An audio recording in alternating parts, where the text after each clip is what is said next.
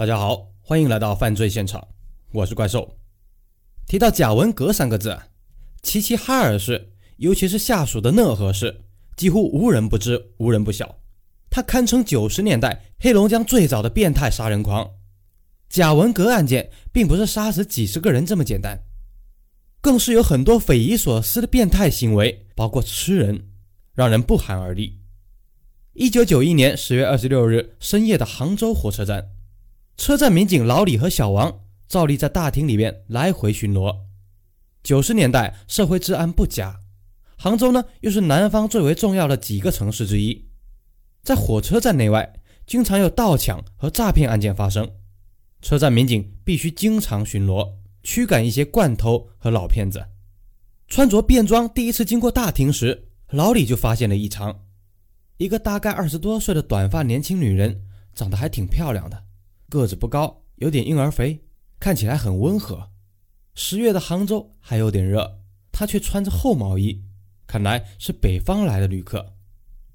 奇怪的是，他正在同一个色眯眯的男人说话。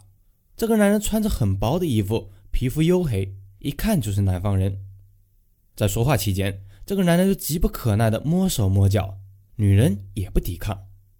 以老李的经验。这一南一北的男女显然是萍水相逢，却如此暧昧，恐怕又是一起卖淫嫖娼事件。有意思的是，老李还看到几十米外有三个男人盯着这对男女看。这三个男人穿着都比较厚的衣服，一看就是北方人。其中两个人相貌较为粗鲁，似乎没有什么文化的体力工作者。另外一个小伙子则长相非常英俊，皮肤白白的，鼻梁高高的。很像电影里面的奶油小生，杭州颇多这种帅哥。这个小白脸的长相也可以算是一流了。在西湖边走一走，也会有女孩盯着他看。这三个人都眼露凶光，一看就不是省油的灯。老李做了二十多年警察，对这方面很有经验。这恐怕是仙人跳团伙，也就是利用妇女引诱嫖客去嫖宿，随后几个大汉自称是妇女的丈夫以及亲友。暴力威胁嫖客赔偿损失，嫖客即便明确知道是敲诈勒索，一则好汉不吃眼前亏，二则嫖妓本来就违法，如果嫖客报警，自己先就要被处理。所以嫖客遇到仙人跳，只要没有受到身体上的伤害或者损失钱财太多，大多是忍气吞声给钱。这种团伙四处流窜，也专门选择外地嫖客下手。外地嫖客通常人生地不熟，也不愿意惹事儿，容易对付。见对方人多，老李留下盯住这伙人，让小王回值班室叫人。小王赶快回到车站值班室，又找来了三个联防队员，带上了警棍和手铐。对方来路不正啊，说不定携带武器了。小王还慎重地带上了值班室里唯一的手枪。此时，妇女已经带着嫖客走出了车站，三个男人则在几十米外跟着。老李他们不动声色，远远地跟着他们，准备螳螂捕蝉，黄雀在后。果然，那个妇女带着嫖客走入附近一个没有开灯的小巷子，后面三个男人立即快步跟上。于是，教科书式的仙人跳开始了。块头最大的一个男人一把抓住嫖客：“你他妈的，你干嘛？连我媳妇都敢调戏？我看你皮痒了吧？”嫖客一听，瞬间愣了：“什什么？”你媳妇儿怎么回事？装什么傻？你调戏我媳妇儿，你说怎么处理吧？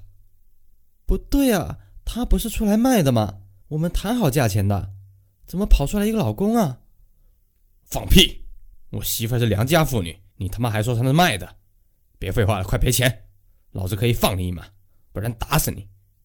哦，我明白了，你们这是仙人跳啊！你别乱来啊，这里可是大城市。车站就有公安，见嫖客还挺硬，旁边的小白脸突然走上去，对准嫖客的脸上狠狠来了一拳。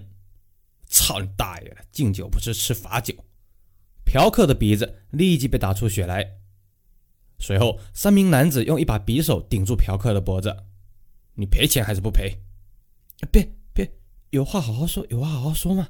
我钱包、手表、戒指都给你们。”三个男人迅速将嫖客洗劫一空，为首的那个小白脸，为首的那个小白脸吼道：“快滚！再敢调戏我兄弟媳妇儿，老子剁了你！滚！嫖客好不容易摆脱对方控制，慌忙低头逃走。就在此时，老李他们五个人包围上来，分前后将他们堵住。你们干什么呢？你说的就是你，快把刀子丢了！小白脸看到有穿警服的，知道是民警，顿时有些慌。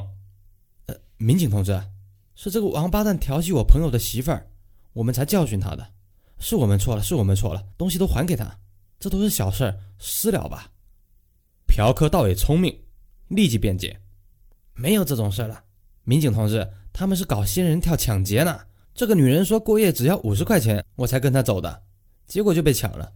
看到有人拿着匕首。”老李举起手枪，对准他们：“先把刀子丢下，有什么去所里说。！”面对手枪，那个男人无法抵抗，只能丢下匕首，束手就擒。就在民警们上来给他戴手铐的时候，突然发生了意外。那个小白脸用力将联防队员一推，撒腿就跑。杭州民警也不是吃素的，能让你这样跑掉吗？一个联防队员迎面一拦，魁梧的民警小王从后面搂住小白脸的脖子，将他一下拉倒。小王身强力壮，小白脸很瘦，根本不是对手。随后，两个联防队员也来帮忙，将小白脸按在地上，戴上手铐，生擒了。老李则用手枪对准另外两个男人：“别动啊，不然开枪了！来，给他们戴上手铐。”这边，老李对那个女人和嫖客说：“你们两个老老实实跟着走。”嫖客似乎不是第一次被抓，立即承认嫖妓的错误，写了悔过书，愿意被罚款。至于另外四个人，民警就摸不清他们的底细。对于民警的讯问，三个男人倒是众口一词，他们是来南方打工的，都是哈尔滨老乡。因为嫖客调戏其中一个人的老婆，才将他带到外面打了几下，钱是嫖客自愿赔付的。除此以外，他们什么都不说。不过根据调查，这四个人的身份证全部是伪造的，正经人不会用假身份证，看来他们肯定有什么事儿。民警老李认为，恐怕要从这个女人下手了。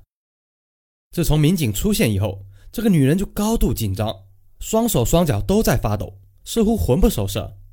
到了审讯室以后，女人一度紧张的差点晕死过去。女同志，你叫什么名字？徐徐丽霞。什么？你的身份证上不是叫徐小娟吗？哦，对对，我说错了，我叫做徐小娟。你到底叫什么？徐小娟，多大年龄？二十二岁。不对啊，你身份证上是二十岁。啊，对，是二是二十岁。这样，你把你身份证上的家庭住址说一遍给我听听。女人沉默了。你说啊，你家住在哪里？你不可能不知道吧？女人还是沉默。过了一会儿，突然大哭起来。我真的不知道。真的不知道，你别问了。你哭什么？身份证是假的吧？你们一伙人到底干嘛的？做过什么坏事？我们是去南方工作的。那你要从事什么工作？大老远的去南方，肯定有老乡投靠吧？老乡叫什么名字？住在哪里？怎么样？说不出来吧？哼，你当公安都是傻瓜吧？女同志，我告诉你，既然到了这里。之前做过什么坏事，都要老实交代，争取宽大处理。如果能够揭发，还能算立功。你不说的话，别人抢先说了，你可就没机会了。你自己想想清楚。怎么样？说不说？我说，我说，我们杀了人呐！杀人？杀的什么人？什么人都有，有好几十个呢。老李目瞪口呆。案情似乎很重大，老李立即向上级汇报，市局派来刑警队接手。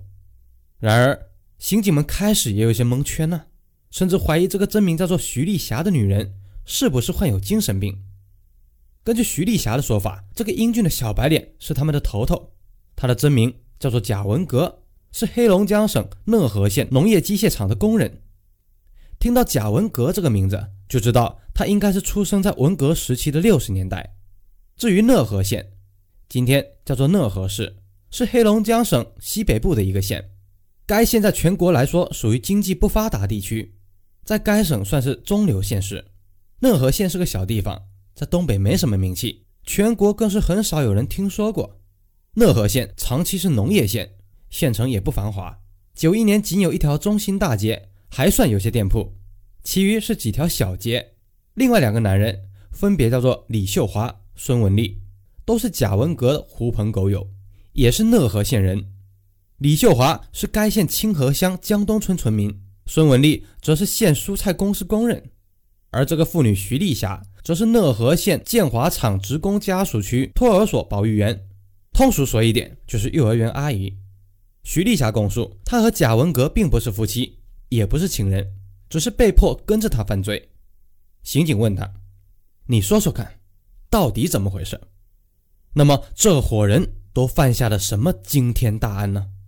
今天的故事先讲到这里，给怪兽留个言，点个赞吧，拜托了。咱们明天继续讲述。